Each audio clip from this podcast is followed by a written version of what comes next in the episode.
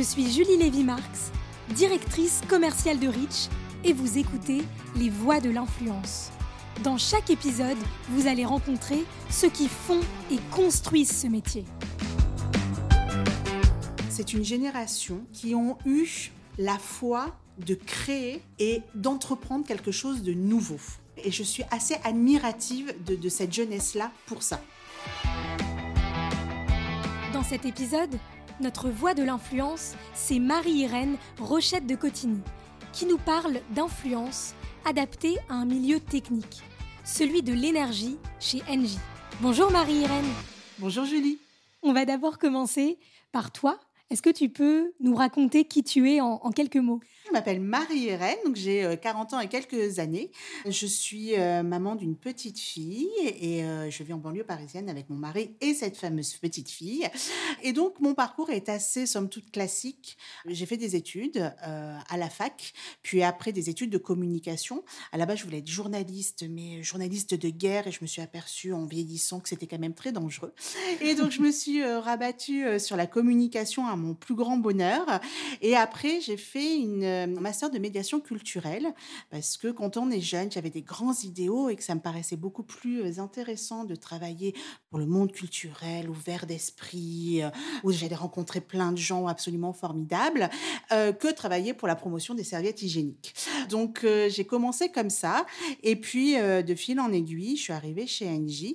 J'ai commencé en agence et notamment en agence de street marketing dans les années 2000. C'était la grande mode des agences de street marketing euh, qui était euh, le versant euh, publicitaire, on va dire, de la communication. je suis restée un an et demi et puis après j'ai eu la chance d'intégrer le Printemps de Bourges où j'ai fait trois éditions. C'était vraiment une concrétisation pour moi parce que j'étais dans l'univers que je voulais, c'est-à-dire l'univers des musiques actuelles, sur un festival qui se renouvelle tout le temps, où il y avait plein de choses à faire, où on m'a fait aussi énormément confiance en termes de communication. et je travaillais essentiellement sur des partenariats médias et tous les outils promotionnel euh, du, du, festival. Et au bout de trois ans, je me suis posé la question en disant Bon, Marie, qu'est-ce que tu veux vraiment faire de ta vie? Parce que euh, je suis issue d'une famille de fonctionnaires, donc être intermittent du spectacle, c'était ouh, c'était quelque chose. Donc ça, ça m'a rattrapé un peu. Et c'est surtout dans le milieu euh, culturel. Il n'y a pas moult possibilités d'évolution, et notamment si on n'a pas un esprit d'entrepreneuriat très fort. Et je me suis dit, je suis encore jeune, allez, je vais changer complètement d'univers et je vais essayer l'industrie. Et là, je suis partie un peu la fleur au fusil, comme on dit. Et là, je me suis euh, un peu tapé euh, la tête contre les murs du système, et notamment du système français, où là, je me suis pris vraiment des murs en me disant, euh, les gens me disaient, non, mais vous travaillez dans le milieu culturel, vous êtes une bas, vous avez rien à faire dans ces milieux industriels ou, ou corporate, etc., etc. Et donc, je suis repartie en agence. Vous avez en, client le ministère de l'écologie à l'époque pour la promotion de la semaine du développement durable. Et donc là, j'ai commencé à travailler, on va dire, à monter des partenariats avec des entreprises pour la promotion de cette semaine. Et notamment, j'avais rencontré Gaz de France, qui a été partenaire. Et euh, quand j'ai fini ma mission dans cette agence-là, eh bien, j'ai envoyé mon CV à Gaz de France. Et là, ils m'ont rappelé trois semaines plus tard en me disant, euh, on a une personne en congé maternité, on a besoin de quelqu'un, est-ce que ça peut vous intéresser? Et c'est très marrant parce que j'ai passé cinq entretiens chez Gaz de France pour un intérim de trois semaines à la base. cinq entretiens pour trois semaines. En plus, c'était tellement un univers que je connaissais pas, etc. Et j'ai été prise. Et de trois semaines, c'est passé à deux mois, puis c'est passé à trois mois, puis à un an. Et j'ai appris tellement. Et en fait, c'est dans ce milieu industriel. Gaz de France, c'est loin d'être sexy. Donc, Gaz de France, la petite histoire, je fais une petite parenthèse. Gaz de France a fusionné avec Suez pour créer GDF Suez, qui est devenu Engie. Voilà, Donc on parle de gaz de France, mais en fait aujourd'hui CNJ. Voilà. Non, parce que sinon c'est un peu compliqué. Et c'est là où en fait j'ai rencontré une diversité de personnes avec des cultures, des chemins de vie différents. Et en fait j'ai trouvé dans cette entreprise tout ce que je cherchais en termes de relations humaines professionnelles. Et en plus, l'entreprise est tellement grande qu'en fait, donc, je suis rentrée euh, à la communication développement durable en tant qu'intérim. Puis après, je suis partie aux relations actionnaires individuelles. Mais le truc, jamais de ma vie, j'aurais pensé travailler pour des actionnaires individuels. Hein. Donc voilà. Et après, je suis partie au marketing, où là, j'ai passé huit ans euh, quasiment, où j'ai eu la chance d'avoir un manager qui s'appelle Sylvie, que je remercie, qui m'a tout appris du marketing et de la relation client et qu'est-ce que c'était qu'un client. Et même encore maintenant, où je, maintenant je suis encore au niveau corporate où c'est très différent, c'est un vrai pilier dans ma carrière professionnelle d'avoir été au plus proche de ce qu'est qu'un client B2C, avec des centres de relations clients qui ont euh, tous les clients qui viennent râler, qui comprennent pas leurs factures, ou bien qui sont en droit hein, de râler, etc. Mais du coup, c'est une entreprise qui m'a énormément apporté et qui m'apporte encore. Et c'est encore plus passionnant qu'aujourd'hui, on est au cœur du réacteur, si je puis dire, c'est son, mauvais jeu de mots, de on doit accélérer cette transition énergétique pour sauver l'humanité, en fait. C'est passionnant et c'est passionnant parce que c'est aussi très complexe. Et concrètement, qu'est-ce que tu fais aujourd'hui? C'est quoi le scope de tes missions? Alors, Aujourd'hui, je suis à la direction de la communication euh, corporate, donc du groupe NJ, et euh, j'ai en charge la stratégie social média et e-influence. C'est un scope assez large. En fait, je gère d'une part tout ce qui est gouvernance social média. Parce que quand on est présent dans plusieurs pays du monde, en fait, on a des community managers partout et l'image et l'irréputation d'Engie, ça passe par nos réseaux sociaux. Donc, euh, il faut un fil directeur, il faut euh, donner des guidelines, etc. Donc, il y a tout cet aspect-là. Je gère une filière social média euh, qui regroupe à peu près 250 personnes au sein d'Engie de, de par le monde, qu'on anime, qu'on forme, qu'on accompagne dans leurs problématiques, on va dire, de e-réputation. Je gère également la, stratégie social média des comptes, on va dire très corporate du mhm. groupe. Donc, il y a vocation plutôt à parler à ce qu'on appelle les key opinion leaders, donc le monde politico-économique et le monde du B2B. Il y a un autre pilier qu'on a développé il y a, que quelques temps, on va dire, il y a, il y a 3-4 ans, qui est l'e-influence. C'est-à-dire, quand on a euh, plus de 100 000 collaborateurs euh, de par le monde qui s'expriment sur les réseaux sociaux, il faut les aider à bien s'exprimer, en tout cas, euh, à bien faire comprendre leur métier, à faire bien comprendre leurs problématiques, parce que sur les réseaux sociaux, tout peut être mal interprété, en tout cas. En plus, on a des vrais experts, on a des ingénieurs qui sont passionnés, passionnés etc. Donc, on, essaye de les aider à avoir une, on va dire, une empreinte digitale forte et impactante. Et il y a les relations avec les créateurs de contenu sur le web. C'est assez nouveau pour NJ. Euh, d'une part, parce qu'on n'a pas grand-chose à vendre. Je veux dire, on ne vend pas des baskets, on vend pas euh, des voyages, on vend pas de, vêtements, etc. On vend une idée de ce que doit être l'énergie, de ce que doit être l'énergie demain. C'est-à-dire un, mix énergétique qui doit être très, très équilibré, qui doit être décarboné, qui doit être aussi frugal dans notre consommation d'énergie. Et c'est tous ces messages-là qu'on doit faire passer. Donc, on les fait passer de façon très classique auprès euh, des journalistes, de nos clients, etc. Mais il y a tout un pan de l'opinion publique et même auprès de ces fameux key opinion leaders qui sont consommateurs de YouTube, de Facebook, parce qu'en fait, ce sont un peu des vieux, et aussi des futurs qui opinion leaders qu'on retrouve sur Instagram et sur TikTok. En fait, on a décidé d'investir ces nouveaux canaux-là, et ça demande une autre façon de penser la communication au sein de la direction de la communication. C'est vraiment euh, hyper enrichissant pour tout le monde quand mm. on est une, une marque et un groupe international de comprendre l'usage culturel du social media en règle générale. Mais tu touches à l'influence adaptée au secteur de l'énergie et en plus adapté aux différents pays. C'est ça. Et c'est ce qui est passionnant. Si on en vient à l'influence et aux influenceurs, est-ce que tu pourrais nous partager des influenceurs qui t'inspirent? En fait, tous c'est aucun. Aucun parce que l'influence est tellement variée que, un, avoir une vision exhaustive de tout ce qui se passe, euh, voilà. Euh, et en plus, entre un tweetos, un YouTuber, un Instagrammeur ou autre, en fait, c'est tellement varié que je pourrais pas te dire un nom. Par contre, tous m'inspirent pour une chose, c'est une génération qui ont eu la foi de créer et d'entreprendre quelque chose de nouveau. Et cet entrepreneuriat, en tout cas, me séduit beaucoup et je suis assez admirative de cette jeunesse-là pour ça. C'est ça ta vision de l'influence aujourd'hui? Alors, ma vision de l'influence, en tant que professionnelle, ce que j'aime, c'est pas travailler sur des leviers ou des canaux de communication, mais sur des plateformes de communication où tout se passe. J'ai fait beaucoup d'événementiels euh, quand, j'étais plus jeune. Et un événement, en fait, il se passe plein de choses sur un événement. Il faut du contenu, il faut euh, de la relation client, il faut euh, des relations publiques, et on fait aussi des relations presse, on fait aussi de la pub pour faire venir, etc. Et en fait, sur les réseaux sociaux, j'ai retrouvé un peu cette même philosophie. Ce sont des plateformes de communication où tout se passe on mélange des relations presse avec des relations consommateurs, avec des campagnes publicitaires, avec des campagnes de contenu. Et tout ça est mélangé et tout ça doit bien s'orchestrer, en fait, pour que ça soit le plus impactant et le plus lisible possible pour les internautes. Et en fait, je pense que euh, le Web 3, comme on entend parler à l'heure actuelle, on revient aux sources de ce qu'est le social media, c'est-à-dire l'interaction avec les gens. Et après, il y a tout, toutes les discours autour euh, des influenceurs virtuels. Alors, il y a eu beaucoup d'études hein, qui disaient qu'ils étaient beaucoup plus impactants, même trois fois plus impactants que des influenceurs et tout ça. Et en fait, si on a une communauté, c'est un influenceur, un créateur de contenu avec communauté, c'est parce que c'est une vraie personne. Et parce qu'il parle avec ses mots, parce qu'il parle de ce qu'il a envie de parler, euh, sur quoi il a envie de parler, les sujets qui l'intéressent et qui lui tiennent à cœur. Et avec un influenceur virtuel, en fait, une marque et une entreprise lui fait dire tout ce qu'il veut. Donc en fait, ce n'est plus de l'influence, c'est de la publicité.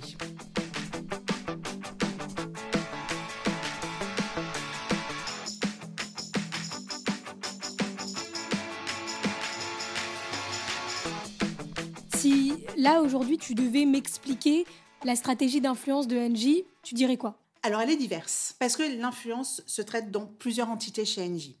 On a l'entité, par exemple, B2C, euh, qui travaille sur des problématiques très grand public, euh, où ils ont une stratégie qui est plus proche des problématiques qu'on peut avoir dans le retail.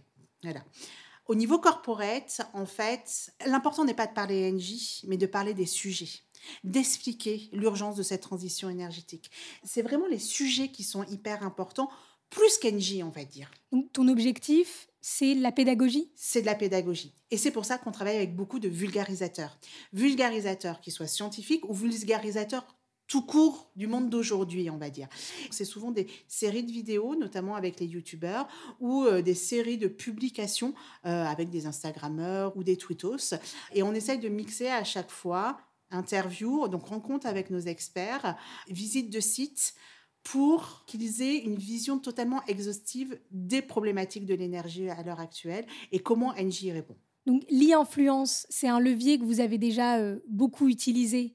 Est-ce que tu as déjà été face à une situation compliquée ou peut-être est-ce que tu as déjà vécu une campagne délicate? Alors, délicate, compliquée, non, mais plutôt rigolote en fait et très euh, très dans l'air du temps. En fait, en 2019, Angie a organisé un grand événement qui rassemblait euh, tous nos clients, enfin beaucoup de nos clients B2B et tous les stakeholders du monde politico-économique. Donc il y avait euh, des speakers qui parlaient de la, vision de la transition énergétique, donc avec des grandes tables rondes, des, des espaces où on montrait nos solutions avec nos clients et tout ça. Et il y avait un espace constitué pratiquement que de, jeunes, hein, de, jeunes collégiens, lycéens, voire étudiants et tout ça. Et c'est toutes les associations avec qui on travaille, de la société civile, pour les aider au développement euh, euh, de la science chez les jeunes filles, le développement des data scientists, euh, le développement de la tech, parce que en fait tous les métiers dont on va avoir besoin, dont on a besoin à l'heure actuelle et dont on va avoir besoin demain dans le monde de l'énergie. Et en fait, on avait invité, c'était une première, une dizaine d'influenceurs, donc des twittos, mais aussi des millennials. Et on avait invité Hugo d'Hugo Décrypte et euh, Nathalie Natou, en fait. Et on, rentre dans, dans, cet espace constitué de jeunes et au même moment, il y a la délégation très officielle d'Engie avec la direction générale, la directrice générale, ma directrice de la communication, qui arrivent au même moment. Et quand elles arrivent au même moment, tous les jeunes sont en ébullition, donc on aurait dit la Bruelle mania de mon époque. Euh, voilà, ils n'en pouvaient plus et ça, et ça sautait partout, et ça s'approchait, ça reculait, etc., etc. Et en fait, c'était hyper intéressant pour plein de choses. Hyper intéressant parce qu'il y a deux mondes qui cohabitent et qui ne se connaissent pas. Et là, on les avait fait se rencontrer.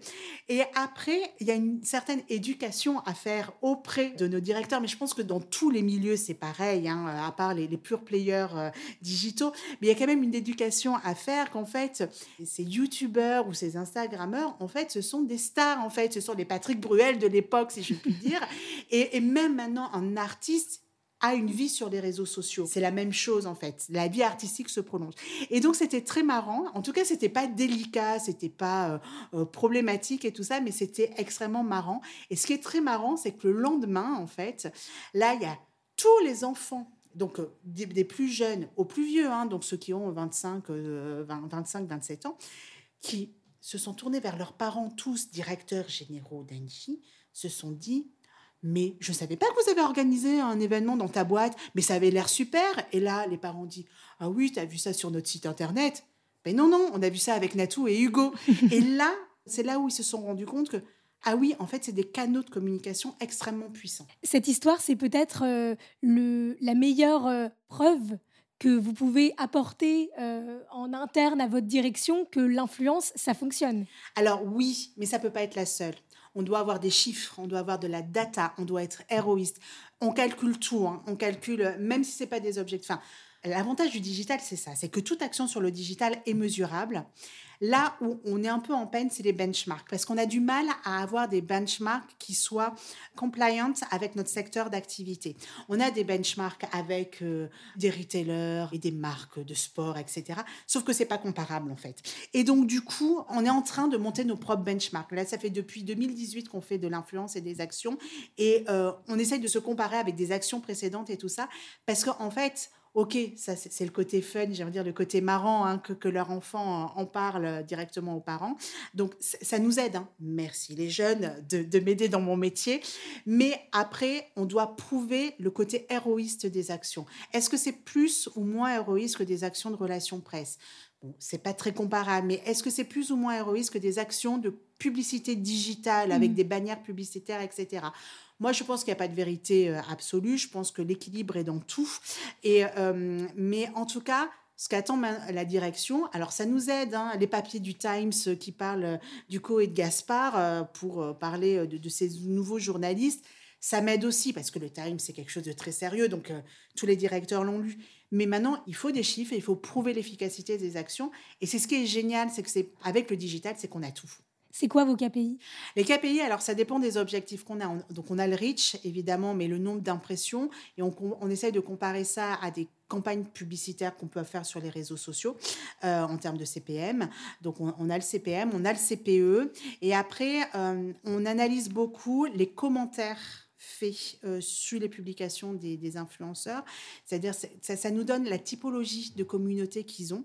Et euh, est-ce que c'est des débats qui sont assez hauts? Parce que le monde de l'énergie étant complexe, en fait, on voit tout de suite si on a affaire à des sachants ou pas, en tout cas à des gens qui s'y intéressent ou c'est juste ah c'est pas beau, ça m'intéresse pas et puis voilà.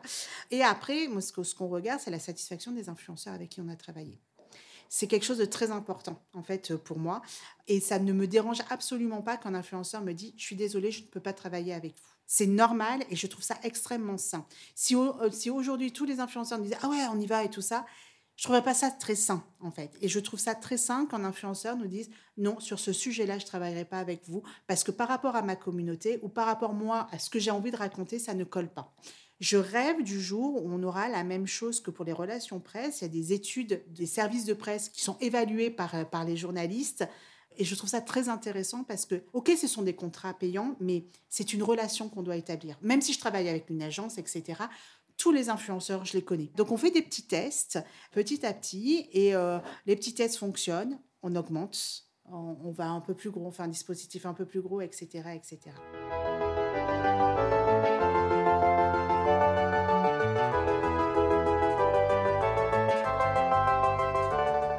Test and Learn, je crois qu'il est au cœur de la leçon que tu as envie de me raconter aujourd'hui.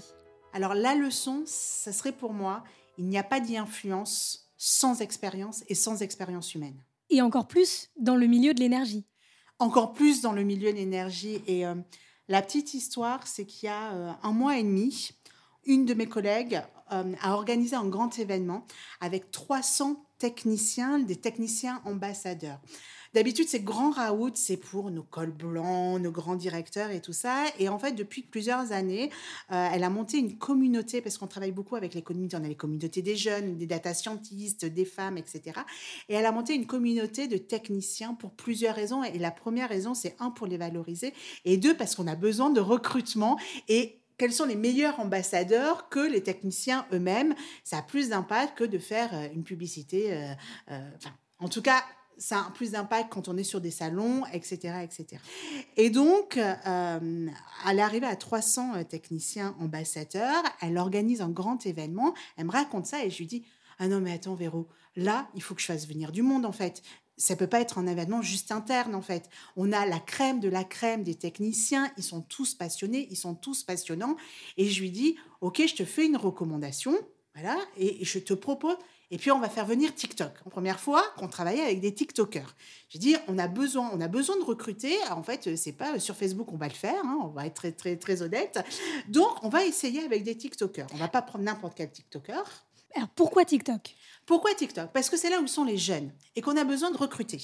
On a besoin de recruter des nouveaux profils, on a besoin de former, on a monté un CFA, euh, le CFA de la transition énergétique, pour former ces jeunes à ces nouveaux métiers de la transition énergétique qui sont en évolution constante.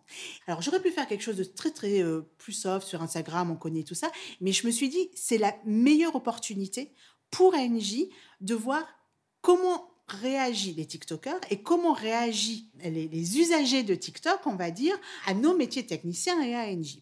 Donc, après plusieurs notes internes plus tard, qui sont passées partout et tout le monde, on me dit, OK, vas-y. Et donc là, je fais venir. Donc, on avait, j'avais quand même là aussi petit pas. On avait des youtubeurs qui un peu plus classiques. Maintenant, j'aime le lundi, qui, sont, qui ont été super, etc. Mais je sais que j'allais avoir une vidéo qui allait pas choquer l'interne, on va dire, et donc qui allait les rassurer.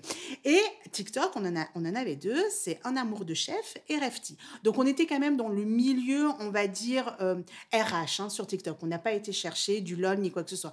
Mais Un amour de chef, c'est, Adeline, c'est quelqu'un euh, qui, qui manie beaucoup l'humour. Et donc, en fait, ils sont restés toute la journée. Ils ont interviewé une cinquantaine de techniciens, de techniciens de tous les bords.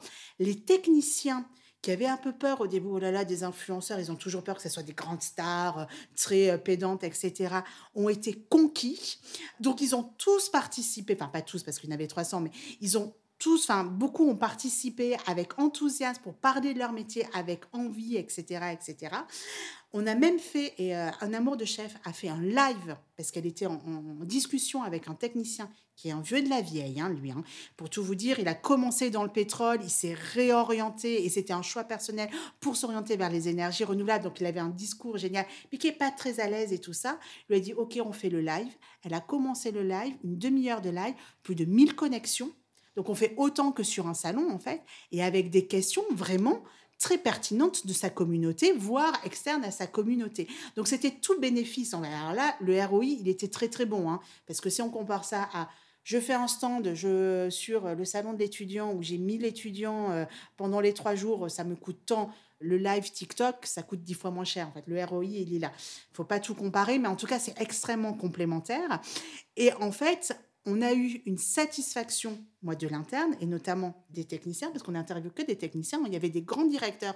Ils venaient me voir, on peut faire une interview? Non, c'est pas, c'est pas le sujet. Le directeur, il sera interviewé dans un autre contexte, mais pas là. Et la satisfaction des influenceurs qui, un, ont découvert NJ, deux, ont découvert les gens qui faisaient NJ et qui nous ont tous dit, mais en fait, c'est génial, en fait. On savait pas, enfin, on était à milieu de connaître ça de votre entreprise, en fait. Et du coup, là, on attend les résultats. Donc, on va voir, est-ce que les taux d'engagement, parce que là, on était plutôt sur des taux d'engagement, est-ce que du coup, les communautés réagissent bien quand on parle de métiers techniques, quand on parle d'Engie? Et c'est marrant parce que là, j'ai envoyé euh, donc les créations où à chaque fois quand j'envoie en interne, parce que j'ai beaucoup de, relecteurs en interne, je mets toujours le petit paragraphe introductif. Il ne s'agit pas de publicité corporate ni de communication corporate. On, s'adapte aux lignes édito des influenceurs. Et là, on essaie sur TikTok. TikTok, c'est un peu le YouTube quand ça a commencé. Donc les vidéos, ça bouge un peu. C'est pas, c'est pas léché, on va dire. Euh, et donc, vous ne vous offusquez pas. Et en fait, les retours ont été très positifs. Il y a toujours, ah, c'est quand même, il y a beaucoup d'humour hein, là quand même. Oui, mais ça va aller, ça va bien se faire, vous allez voir, on va voir les résultats. Et on attend, donc on va voir les résultats, mais j'ai beaucoup d'espoir que, ça fonctionne bien parce que le live a tellement bien fonctionné qu'il n'y a pas de raison que le reste ne fonctionne pas. On va voir si les chiffres sont concluants. Mais en tout cas, euh, faire rencontrer deux univers euh, qui, au prime abord, n'ont pas beaucoup de liens entre eux, ça a été concluant. Mais le moins qu'on puisse dire, c'est que tu racontes bien les histoires. Merci. Merci de, t'être confié, de m'avoir raconté euh, cette expérience qui, en plus, nous démontre que finalement, après plusieurs années d'influence, tu as toujours besoin d'éduquer en interne. Alors oui, mais je pense que quand on est dans un monde d'ingénieurs comme chez Engie, ça sera toujours le cas en fait. Ça l'a été avant, ça l'est encore et c'est normal et chacun a son métier et ça fait partie de mon métier en tout cas euh, de faire comprendre l'évolution des usages de l'information. Et ça c'est aussi passionnant en fait. Merci beaucoup Marie-Irène. Mais merci à toi. C'était un plaisir de te recevoir et je te dis à bientôt. À bientôt, merci.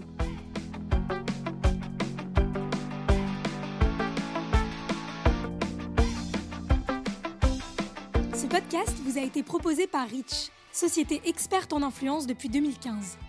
Que vous soyez annonceur, agence, influenceur, étudiant ou simplement curieux, j'espère que cette rencontre vous a plu et vous a été utile.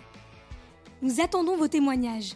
N'hésitez pas à vous joindre à notre conversation sur les réseaux sociaux de Rich et à mettre 5 belles étoiles sur Apple Podcast. À bientôt!